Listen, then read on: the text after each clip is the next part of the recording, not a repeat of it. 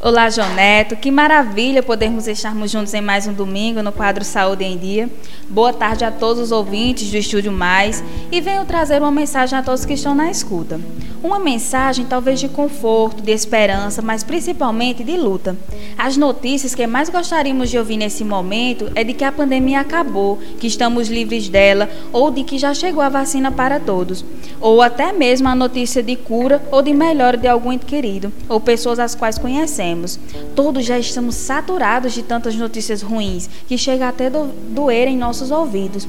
Pois bem, não trago aqui soluções para esses problemas, mas quero te dizer que você precisa continuar a lutar, que a vida ela segue e que mesmo se sentindo fraco, impotente diante de qualquer problema pelo qual esteja passando, você pode superar.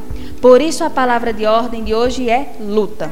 Lute, acredite, conquiste, perca, deseje, espere, alcance, invada, caia, continue, avance, despedace, fortaleça e siga. Siga. A vida é esse contínuo de acontecimentos. Passamos por essas diferentes fases. Mas sabe, mesmo com tudo o que está nos acontecendo hoje, é preciso o resgate da vitalidade. O desejo de viver que é demonstrado não apenas pela persistência, mas pela capacidade de começar de novo.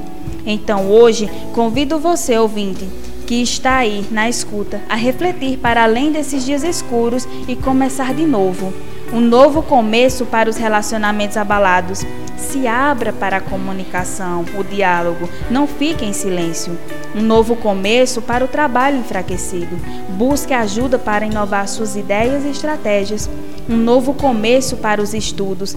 Tente visualizar o que você gostaria de estar fazendo, que função gostaria de desempenhar um novo começo para acreditar em você, pois a vida não é tão somente um passado e um presente, é também um futuro. Não deixe que a ansiedade por não saber o que irá acontecer te faça desmoronar. Suas atitudes, como você reage ao hoje, fazem toda a diferença. Como diria Ariano Suassuna, existe em nós seres humanos uma centelha divina que nos dá a capacidade de aprendermos e nos renovar cotidianamente. Então, ânimo. Tem pessoas que acreditam e apostam em você. Faça o mesmo por você mesmo.